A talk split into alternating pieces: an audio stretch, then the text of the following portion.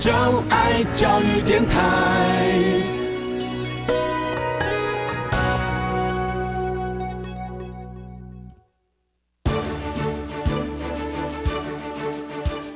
教育电台全国网收听频率：台北、桃园及高屏地区一零一点七，基隆一零零点一，宜兰、彰化、台中、云林一零三点五，新竹、苗栗一零三点九，南投九八点一，嘉义、台南一零七点七，恒春九九点三，花莲一零三点七，玉里一零零点三，台东一零二点九，澎湖九九点一，金门八八点九，马祖九一点五。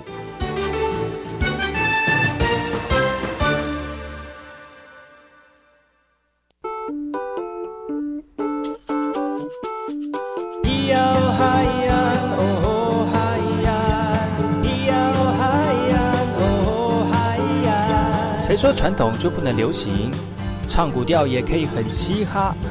我们来听听部落的声音，接收最新的部落脉动、原住民的讯息、新闻以及最新的流行脉动，只有在把右的后山部落克。大家好，我是把右，欢迎各位族人同胞再次回到把右的后山部落客，在每个礼拜六跟礼拜日的早上十点到十一点钟，教育广播电台花莲分台一零三点七，持续接近了这个快到夏天了哦，天气也越来越热了。那现在这个天气呢，这个对流旺盛的这个气象呢？呃，这个现在的环境呢，常常会下雨，特别是山边跟海边的这个朋友们要特别注意哦，会有这个短时长降雨，而且呢，这个雨可能会来的比较快、比较大。那请各位族人同胞要特别注意，特别是上山打猎或出来捕鱼的这个族人同胞要特别注意自己自己的自身安全。当然了，如果你要出去外面游玩呢，也要特别注意一下这个当时的气象状态哦。现在气象状态比较这这个嗯呃呃比较剧烈一点，所以要特别的注意。今天呢会后山会客室要邀请到这个非常有名的音乐家来到节目当中来跟大家分享这个他的音乐旅程。在我们今天分享音乐旅程之前呢，我们先进今天的部落新鲜事。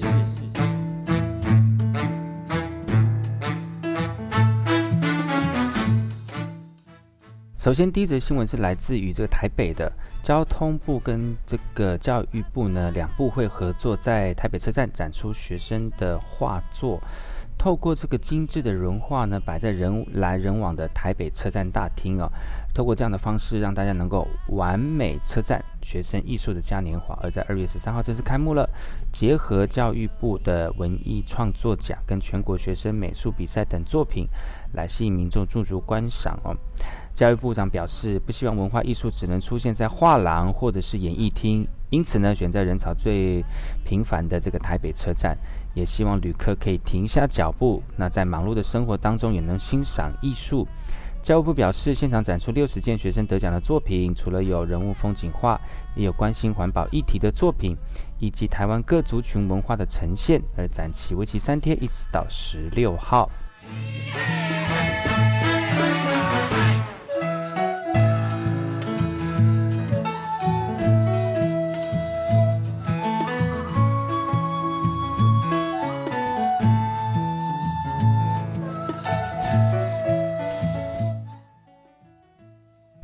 欢迎回到后山部落客，我是主持人把佑。花莲凤林济南卢岸发展协会在退辅会台东农场花莲分厂的广场来举行这个祭祖仪式。祈老人的中心最大的期盼就是把土地归还给部落。而二月十四号，立委就针对这个退辅会的闲置用地做非公使用的境况来咨询国产署长哦。那除了针对退服会土地之外呢，也请国产署去盘点海巡署在花东地区闲置使用的土地使用状况，而要求退还给地方政府来做活用啊。立委指出，退服会不用的国有地，这个经统计就高达三千三百七十五笔，而财政部国产署也回应了，会在厘清这个退服会在五十五个原乡地区所涉及的传统领域土地，也会再跟地方政府厘清来进行比对。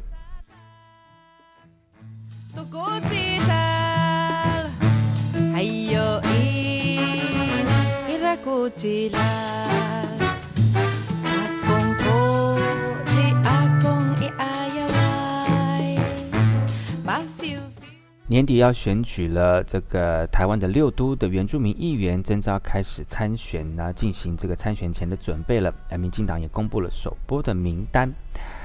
呃，二零一八年的九呃九合一的选举即将登场了，而六都的选战一定是非常激烈的。而在今天也选出了原住民的议员来参选呢。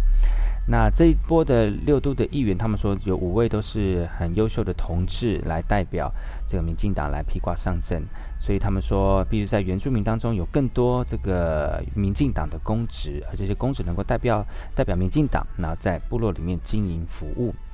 二零一八年原住民直辖市的议员，民进党分区新北市第二十二选区山地原住民是这个呃宝杜拔燕，那桃园市呢是第三十三选区的平地原住民林志强，而台中市第十七选区呢山地原住民的邱梦玲，而台南市第十二选区呢是平地原住民的李美素，高雄市第十二选区是平地原住民的这个邓英爱。呃，民进党表示，这次第一波的候选名单，大家相当好奇，台北市为什么还没有提出来呢？因为民进党表示，未来还会有第二波、第三波的提名名单。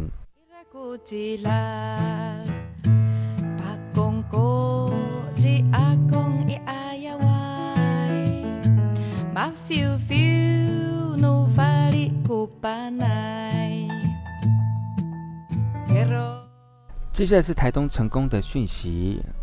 两二十多位部落妇女呢，聚集在海洋艺术团团长的家中哦。他们每天、每周呢，每有三天的时间来学习制作头花。上课的时候，妇女都非常认真，而且很少聊天了。他们就是希望能够学到这项技艺，为自己跟孩子们制作美丽的花环，也希望在部落的祭典上面能够展现呢。传统头饰花环的主要的材料有白色羽毛、亮片、串珠，完全都是纯手工的。那一针一线缝制组合，不过做法也有一些改良哦。那都立部落传统头饰花帽制作的研习课程，从二月二十五号开始，已经有三十六个小时了。主要希望让妇女们能够学会这项技艺，在家时不但可以自己制作，更期望能够传承下去。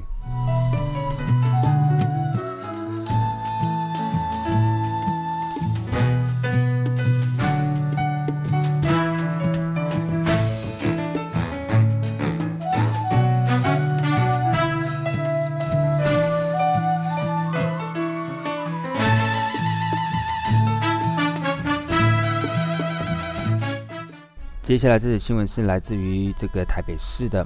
根据内政部，民国九十四年到一百零四年之间这十年当中啊，针对原住民跟全体国民平均余命的差距所做的统计数据来看呢，相较全国平均值，原民都少活了八到九岁。原住民社会福利处的副处长认为，医疗资源不均是主因哦。卫福部在一百零五年统整出十大死因中，发现原住民的慢性肝病以及肝硬化的死亡率，是以每十万人口就有六十六点六六十六点九人的死亡率哦，高于全国的二十点一。另外呢，在事故意外中也以五十五点一高于全国平均的三十点六。而为了解决平均余命的差距呢？卫福部在去年是成立了跨单位的工作工小组，来针对当中的原因来进行追踪跟分析。国健署长表示啊，过去中央对于原乡地区的医疗政策规划都是单一进行的，未来将事办介入，结合包括这个健保署的 IDS 计划、疾管署的这个肺结合这个筛检计划等等，重新整合资源结构更全面，达到更完善的医疗服务。国健署长也表示，原乡地区普遍医疗资源较少，要介入就相对的困难了，规划模式也不容易呈现。因此呢，希望结合中央跟地方的力量，实际把服务提供到民众端才是重要的部分。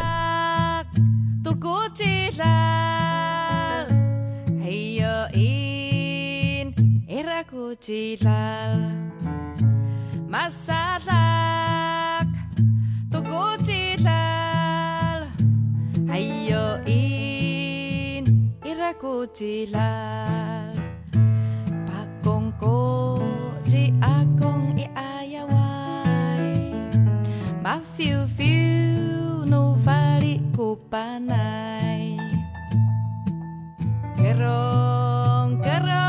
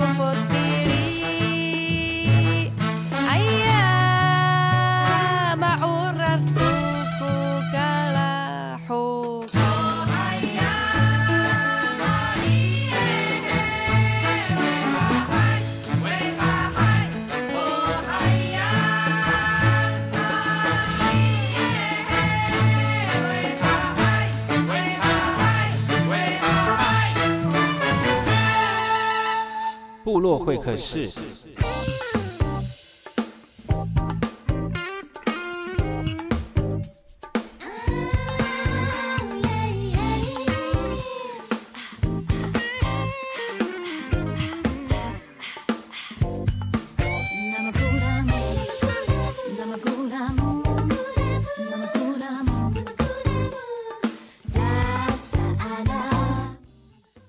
哎呦，萨利卡卡马布隆吉巴尤嘎古，大家好，我是巴尤，欢迎回到巴尤的后山部落客后山会客室。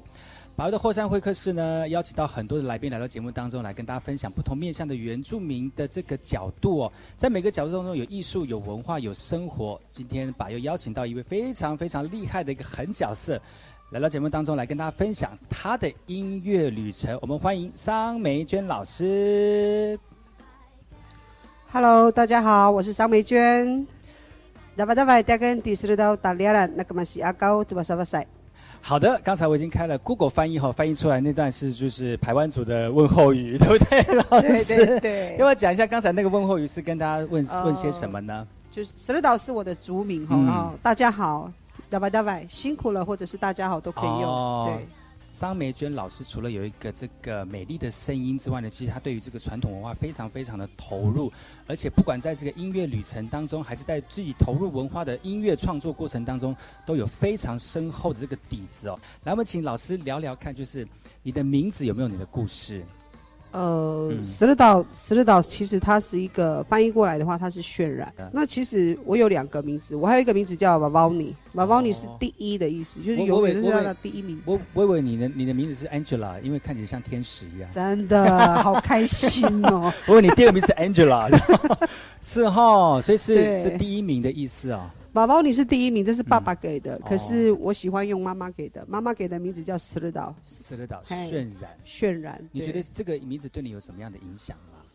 我觉得对我的影响很大哎、嗯因为哦我从出生就是在一个音乐的传统音乐的一个环境里面，环境里面长大的孩子，对。嗯那我觉得我妈妈给我这个名字，应该就是要叫我用我的声音去感染很多人。听到你的声音后，就有一种莫名的感动，因为老师的声音不是呃像那种呃什么女高音啊，但是她的声音有一种浑厚的穿透力哈。而且今天我们会请老师在节目当中跟大家演唱几首好听的歌曲之外呢，也希望在歌曲的过程当中来跟大家介绍里面歌曲的意义跟故事。你在妈妈那边有没有学到一些歌？是因为你本身就很会唱歌，然后被妈妈发掘，然后妈妈教你唱，还是你本身听到妈妈唱歌很好听才学妈妈唱古谣的？我觉得我妈妈是故意的呢，哦，是吗？对，哦，因为我小时候她就会，就是我们每天睡觉之前，嗯妈妈跟我的工作就是唱歌，先唱歌，唱完歌就可以睡觉了。真的还假的？真的，我们是可以在唱歌当中直接睡着的那种。多大多大的时候？从出生吧，一直到我二十三岁才跟我妈妈分房睡。应该说，我妈妈在我二十三岁的时候过世，才开始没有一起睡。对，那其实二十三岁以前，我们两个都是一起睡觉。然后睡觉前就会唱，妈妈会唱个晚安曲，或者是类似像歌呃类似的歌曲，对然后让你安然入睡这样。对，而且她还会故意叫我去找老人家，就是买酒给他们喝，然后去录他们的歌，这样学他们的歌。哦就记录一下我们老人家的古对谣这样子。嗯其实是一个很自然的、很自然的环境里面去记录了很多很多的排湾族的古调。呃你你这些古谣收集起来的时候，你都怎么样去分享给大家？其实，在早期在跟妈妈学唱歌的时候，应该是说我只唱给自己听，跟妈妈听。嗯那有时候部落的晚会啊，就会偶尔就会出来唱唱歌这样。嗯那一直到妈妈过世以后，然后生了小孩，我才开始对外，就是我才开始会有音乐会，或者是去外面唱这样。早期的时候，把这个古谣唱一唱，然后晚上有一些活动晚会，就会请你去嘛哈。然后唱完古谣，哦哦哦，然后就开始哎点播热情的岛屿，对会不会很跳？会不会变这样很跳动？不会不会，不会但对他们都知道我不会唱流行歌，哦真的吗？真的，他们会说还是回家好了。纯纯粹就是古谣的传唱这样。我纯粹是那你就被定型就在那个传统古谣的对，传那个传新。其实就像现在我们去 KTV 唱歌，好朋友一起去，他们听到我的声音的时候，他们就会说：“老师，其实我真的觉得你还是唱古调好了。但是我觉得老师的歌虽然低沉，他不会那种失去灵魂。那虽然有的时候声音高亢，但是它不会有那个尖锐刺耳的那种压迫感哦。所以那种那种声音的感觉是一种调和过的呃宁静跟平和。我觉得可能真的就是因为从小唱，然后还有另外一个是、嗯，我经历过太多的事情，我才会，哦我觉得我才会让我自己现在唱歌可以有这样的味道。嗯对，感觉出来，大家在停顿的过程当中，真的深刻的回忆涌现在眼前的感觉。但是妈妈离开，好像对你来说也是一个很大的一件事情哦。对妈妈的嗯离开，其实对我来讲是一个是一个打击。对，那那个时候生活怎么怎么度过的呢？就是让自己忙死啊。嗯，就是我可以白天教幼稚园，然后下班之后去那个去那个找老人家民歌西餐厅、去去，我还不是去唱歌呢，哦不是唱歌我去当服务生，真的吗？真的。啊，然后就就是几乎就是一直上班呐、就下班回去的时候就只剩下两三个小时，我又要去上班这样。就用这种方式来分散注意力。对，因为当时还没有就是呃真正在舞台上唱歌之前，你有做过你说当幼稚园老师，对然后有当那个西餐厅的服务生，对，那个时候的生活跟现在唱歌的生活，你觉得有什么样的不同？你的心境，没唱歌的时候嗯，很有钱，很有钱 有唱歌的时候很穷。哦，很自应该是那，但是就是唱歌是你生活当中很重要的一个一个生活方式啊。可是曾经有一段时间是我只唱给自己听，因为嗯我觉得那个是我跟妈妈的可以连接的。嗯，妈妈还在的时候，对，那个时候在唱歌有没有什么有趣的事情？我记得那个时候是因为以前以前以前念书吼，礼拜六是读半天，嗯没有像对现在是周休二日。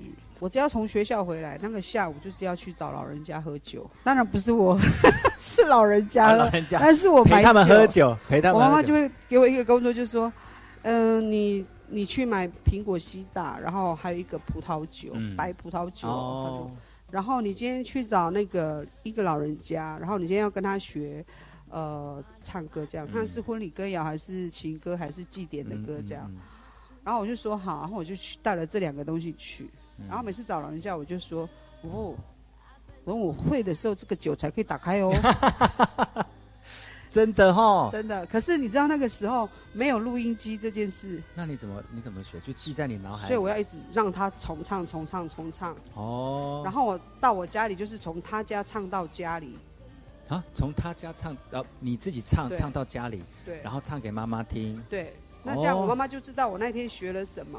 嗯然后，如果我一直不会，我就是一直哭啊，我就哭给那个老人家看，他也不敢喝。真的 啊，你这招真的还蛮厉害，是不是？以前真的请他们喝酒，已经喝酒醉，连连一一首歌都找不到，这样有这样的经验，所以你们希望他能够 不是，他就会不小心的唱了很多首，我就会搞不清楚我哦，要真的吗学哪一？哦，原来是怕喝太多，唱太多首这样子。对，因为因为他会变得没有耐心。哦啊，假设今天是要学婚礼歌谣，那如果他喝了酒之后，他唱一唱啊，然后他觉得我一直都学不会，他就跟你讲说。这个太难了，下一次 我们先唱这个，会变成他会有很多的下一次，是哈。对，然后就每一首歌就会变成一小段一小段这样。你这样帮妈妈做这个采集大概多久？我从国小五年级开始做采集，一直到啊现在。一直到现在也是用这个方式嘛？就是，但就是去陪老人家了哈。现在的话，因为自己会喝，自己会喝，对，嗯然后我现在又找到另外一个方法，就是其实老人家哈，你叫他直接唱，他唱不出来，嗯，很难唱。好，那那是因为以前我不懂，嗯，对，后来我发现，其实如果跟老人家一起吃槟榔，一起喝酒，然后我都包不要告诉他我今天要学什么，我先带领唱。哦，我唱的时候，他会自，己唱很多歌出来，我就就是引导他这样子，哇，可是他就是我们事先就是我会跟他讲说，我会来找你录歌，但是我不会跟你讲是什么时间，嗯所以他都认为我是去陪他喝酒，但是我手机已哦已经录，已经录了，哇，这招真的是，我觉得，嗯，不要刻意啦。有的时候老人老人家刻意，反正他做出来的音乐成绩也是刻意的，对他很自然的传承，不很自然的呈现。相信那个歌也是发自内心的那种感动哦。我知道今天我们老师有带来一首他呃自己创作的一首。呃，透过古谣改编的一首歌曲，对不对？思念。这首歌曲的大概的意思是什么呢？其实思念它本来是一首古调，嗯然后之后我去做了一一些改编，嗯因为其实我妈妈以前唱过这首歌，哦可，是我一直没有去学。你说古谣古谣的部分，古调的部分吗？，对，嗯后来因为妈妈走了，嗯然后我在一个发展协会、社区发展协会上班，我听一个老人家唱，嗯我就跟他说我要学这首歌，他说好。然后当我唱唱唱唱之后，我会了之后，我觉得我想要用我自己的方式去想念我的妈妈，嗯所以我就把这首歌整个都改了。嗯那歌词只有虚词的部分是原来的，可是它的唱法跟呃第二三段的歌词都不一样了。这样，听老师这样讲起来，真的是有它的味道在，所以我们现在迫不及待，马上听老师唱这首。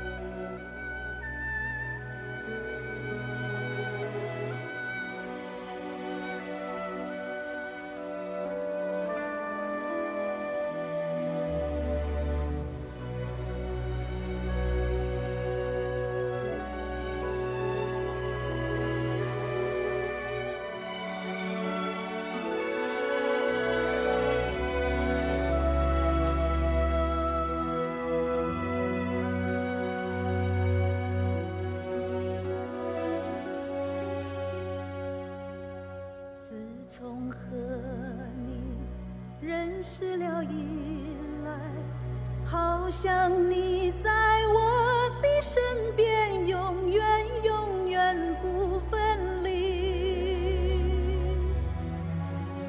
轻轻的高山，茫茫的大海，爱你像大海那样深。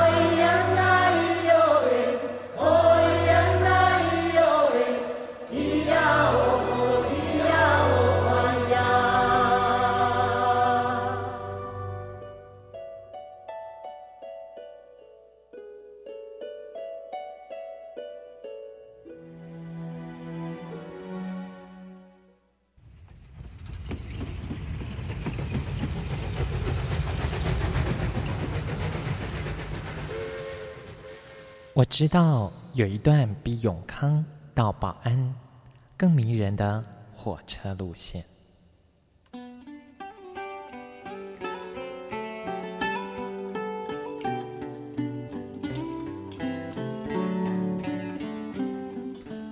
我要说的这段路线就在东海岸，它拥有美丽的稻穗平原，并且经过两条大河，也就是花莲溪和木瓜溪。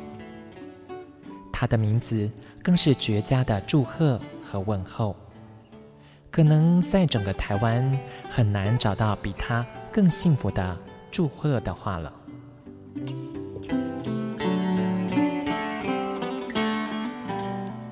到底他们是哪两个镇呢？答案是吉安和寿丰。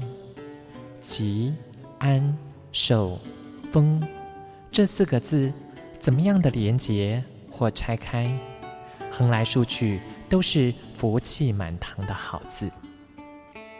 教育电台花莲台，祝你吉安寿丰。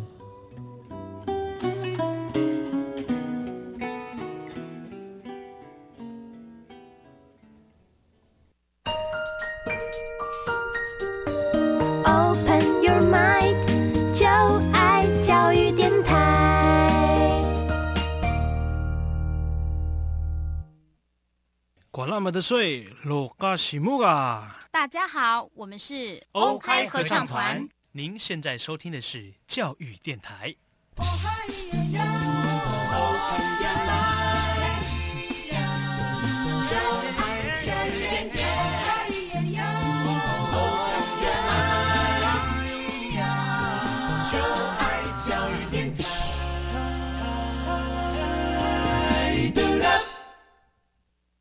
我听，我也听，但是我最爱听。马佑主持的后山部落客。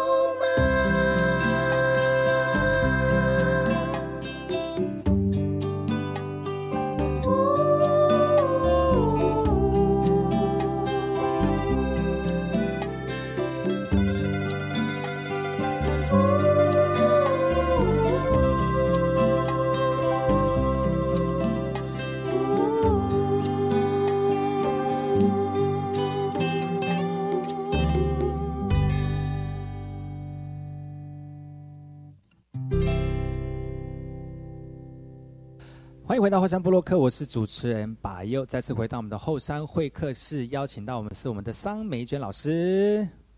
Hello，大家好，我是张美娟。是的，老师刚刚上一段呢，是唱出这个如凄呃如如如呃这什么非常悲凄的歌曲当中呢，又可以听得出大、呃、老师的这个声音的穿透力哦。其实我想问一下老师，是老师你在花莲多久了？我在花莲快两年了，你喜欢花莲吗？非常喜欢。为什？么？因为我不是在市区，哦，你是在 我在海边，我在石梯坪。哦，其实石梯坪是艺术家人文荟萃的地方，而且那边很多艺术家喜欢驻足驻留在那里你觉得为什么会让你想要留在那里的一个原因是什么？其实是因为它很安静，嗯。然后它跟市区的有一段的距离，嗯。所以其实，在那边做创作是非常好的。就是嗯因为我需要一个安静的地方，因为需要很漂亮的地方，嗯，才可以有很多不同的创作灵感。那边会很安静吗？我觉得不太安静，因为我自己本身是我我妈妈是丰滨人，就东海岸的。那港口我也是常常去，我觉得那边不安静，那边很多 有趣的人，会不会很有趣？那边的人因为我离部落很远呐、真啊，你离部落很远哦。我在石梯港。哦，真的哈、但是但是你常常你如果你有机会到部落，你会觉得部落人真的很有趣，有一种跟都市人不一样的氛围，但是很热闹，不会觉得说好像就是时间静止了，但是还是很热闹，对不对？就是一种不一样的氛围。也还好啦，是因为嗯我我在港口部落里面有很多朋友，都是嗯艺术家。因为嗯以前自己驻村的时候是一起的，嗯所以都是很好的朋友。嗯，是一个礼拜大概有两天是不得安宁啊。这冬天更麻烦，冬天每天打电话烧酒鸡。哎然后准备烤火这样子，就大家聚在一起，对。不不一定是吃东西啦，有的时候谈谈一些艺术上面的创作啦，或者是一些呃歌曲的灵感的那个集结啊，我觉得这是一种让艺术家能够艺术升华的一个地方。那以前呢，我知道刚开始在创作音乐之前，你有一段沉潜的时间，就是呃不是以唱歌为生，比如说对。在在西餐厅里面当服务生啊，然后在那个呃呃多元就业里面工作啦，做部落导览嗯。那你是什么时候开始开始呃接触真正的音乐？就是说跟艺术家呃乐手合作，其实是肯定要从那个多元就业那个时候开始讲起嘛，对不对？对，嗯，是后来离开多元就业，就是是因为为什么？是因为后来就是觉得，呃，做做部落导览的薪水不够，嗯。就是可能没办法去好好的生活，而且那时候还有小孩子，对，嗯。然后再加上就是，如果做多元就业，就是你八点要上班，你嗯。五点要下班，我就觉得他太就太局限，你不是被是在放在框架里面的人，对。你，需要有弹性的生活。然后再加上他没有办法配合我接送小孩，哦，是，对，所以我才离开。然后离开之后，我就开始跟一些乐手一起合作，这样。那离开之后，你的工作呢？你的工作怎么？，呃我也是自己做导览的，我自己接，变成是我自己接，我哦不靠任何协会，嗯这我自己规划行程，然后接活动、接游客，这样那变成我只要六日工作。哦，那你就很多时间来做音乐，就是跟乐手合作来做你喜欢的音乐事情，这样。所以那个时候，因为你你在多元就业里面，你自己也会导览、规划行程，然后你也会讲解说明，对然后有的时候也有可能会唱上一两首。对，对，那个时候会不会有人觉得说，哎，你可以出唱片啊，你的声音那么特别？就是很多人会觉得说我可以出来唱，他说、嗯呃，他们会跟我说不要躲在角落唱，可以唱给更多的人听，让人家知道你的声音这样。所以后来我就开始，我会开始推荐自己。嗯，那刚好那个时候，呃，三弟们有一个就是一个文化馆，嗯然后它是蜻蜓雅族的标的案子，啊，嗯对然后老师他们就给我那个机会，每个礼六日我就在那边唱，哦，对所以就是慢慢有这样的机会，能够在大众面前唱歌，然后再跟乐手一起合作这样。嗯，你的乐手，你的合作的对象是哪些人啊？我合作的对象有很多不同的，嗯，对。然后那个时候，呃，但但如果你是唱古调的话，其实很难跟你合作呢，对不对？对啊，可是我们那时候，我记得那时候我们组了一个乐团叫台二十四线，台二十四线对，就是三地门舞台那条线。哦，然后那些那个组成的乐手大概是什么样的？呃，其实我们的乐手玩 band 的，哎，不晓得你有没有听过那个黑旋风？有有有有，他其实以前是我们的乐手，真的。我们是一个乐团，叫台二十四线。可是你是唱古谣的耶，他们后来很厉害，怎么厉害法？很会弹古调了。可是古调不是很难抓吗？就他们会自己练呐，练到他们只要对到 key，他们就自己想办法。哇，你你也是很随性的，如果要跟跟上你的旋律，其实还蛮蛮困难的。你会一直在考试，真的，到现在还是在考试，到现在都这样子。但是他们练跟你合作之后，去练就神功了，就对了。对，因为因为其实我的演出吼，我不会，我不会按照歌单，可能我们练团的时候是四首歌，那这四首歌可能就是呃，假设是思念呐、爱恋呐这些，可是到台上的时候。我会去看观众的反应，嗯，那如果他们不是这一类型的，我会马上跳另外一首，嗯。对，是可以去吸引他们的，嗯，但是我还是会后面还是会回来唱那个，只是我一定会跳出一首是可以我有把握吸引到他们，让他们安静下来，这样，嗯，调整那个歌曲的那个情绪，这样子。那常常这个时候就是那个歌名哦，或是那那首歌不会是我们练团的时候唱的。所以这个乐手的这个灵机反应要很厉害哦。对，那也是跟你合作之后就会慢慢有这样的默契在。对，那您他们那些都是比较资深的乐手吗？呃，不是，他们都很年轻，是吗？都是年轻小伙子。他对于那年轻小伙子对于古调，他们有这种感动吗？其实认识我的人都知道，我是我一直在出唱片、出首张唱片之后，我开才开始用。就是我们讲的老乐手，对。那其实之前我在驻唱啊，或者是表演的时候，我都是用部落的孩子。哦，是哦，小朋友懂得怎么跟古调搭配吗？因为他们会听爸爸妈妈唱歌啊，所以他们也会自己也会想办法。这还是还是有，但是他们他他们会不会就是嗯呃会不会自己去外面唱歌，然后唱错，然后被人家指指指指点这样子？其实。曾经有一个就是也是我的学生呐，他们就是在一个婚礼里面，他们就唱了我的歌，然后后来有老人家跟他们讲说，你们唱错了，哦，是谁教你们的？哎，这这个很头，这个这很很大条哎，就是说，因为有些歌真的不能乱唱，对，就是婚礼的时候，或者是说那个旋律不对，其实老人家会一听就听得出来。哎，结果学生就讲说，张美娟老师教的，哦，怎么办？老人家就说，哦。是他的话就没有问题。太笑，哇，你也是护身符之一耶，可见老人家对你的歌曲的诠释是有一定的这个认同度的哦。因为知道你曾经就是也在他们面前采采集过，那为什么为什么你的歌会跟老人歌不太一样呢？呃，因为你也是从那边采集过来的，啊，怎么会？其实我也会唱很传统的，只是我觉得我演出的时候，嗯，我不一定要这样子唱。哦，可能当时的气氛、氛围，他的情绪要带到哪里的时候，是会稍微调整一下。因为其实每一个人的感情不同，所以以前我妈妈跟我讲说，哈，呃，唱歌的时候，嗯，要因因为你的感情唱出来。他的意思就是说。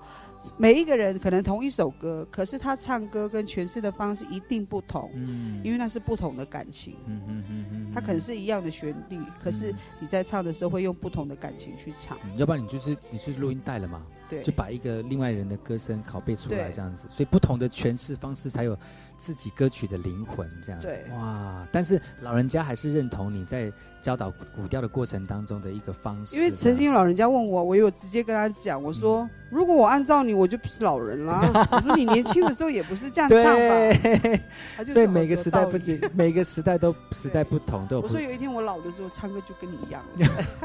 有可能哈，因为那个呼吸的关系啦。其实真的是，你不能叫一个很小的孩子唱出老人的声音出来。其实现在有很多教唱歌的都这样，他会叫小孩子去模仿那个老人的呼吸跟唱法。其实不能这样，因为每一个阶段他会有不同的声音。诠释方式，我的经验是这样啊。我小时候唱歌也没有像现在那么厚，嗯，一定是尖的。如果很厚，那我就是老人了。对呀，那不一样。小朋友就是要小朋友的声音。可是到我后来还没结婚的时候，我唱出来的声音是很很轻的，也没像现在那么厚。嗯，直到年纪越大，就是生活的历练，对那个感情的那个诠释会不同。这样。真的是有哎，所以我觉得也不要太像唱歌的人真的一样，不要太刻意去揣摩某些声音的感情，因为有些不是强求来的哈，一定要透过一些历程，然后你才会有这样的感情哦。对，因为毕竟我们不是唱流行音乐，嗯我们唱流行音乐的话，我们就可以去想象我们自己是那个主角。嗯可是你唱传统歌谣，你不能这样。嗯，因为老人家的这个歌声就是历史过来的嗯。哇，其实呢，在唱歌的过程当中，有很多不一样的感情诠释方式哦。那接下来老师要再带来一首歌曲，而这首歌曲的呃歌名叫做，没关系，我们等下剪接，叫做什么？第二首是什么？忘记了未曾开始啊，未曾开始。好，那我们我们再接一次哦，啊，准备。好，接下来老师要为大家带来的歌曲是未曾开始。哦，这个故事的内容是？呃，这是一个朋友的故事，就是嗯还是你自己的故事？我也很想啦。耶。哎。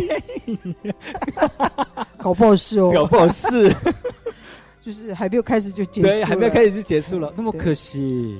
因为女生告白之后嗯。就结束了。哦。对，这个是很多人的很多人的心声呢，有可能很多人可能会碰到这样的问题。对，而且他们两个还一起出去玩哦，一起出去玩，然后睡，但不是睡一张床，是睡隔壁床，那是一个房间吓我一跳，就是出去玩，然后大家就住在一起，就像背包客房那样，对他们就睡各自睡的床。可是哎在一个空间里当那女生听到他的呼吸声的时候，她嗯觉得很感动，然后对这个男生又，这男生又非常体贴，哦，所以他就他就跟我讲这个故事，讲过之后，我就觉得其实它可以变成一首歌，啊所以我就把它写下来，这样。嗯，哇，好，我们来听听看这首这首歌曲，这首歌曲叫做未曾开始，好的。那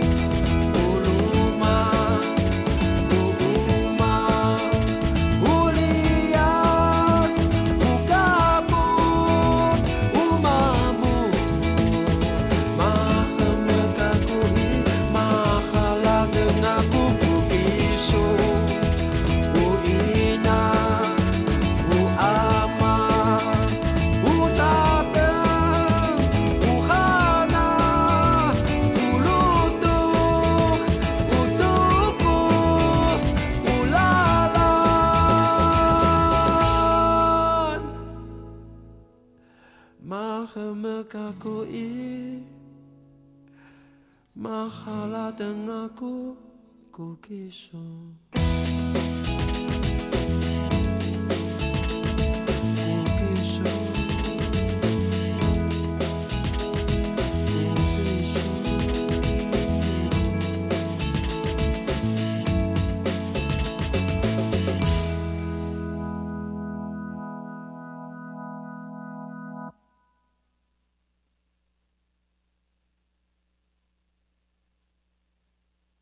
欢迎回到后山部落客。今天把优跟大家分享的阿美族美食就是面包果。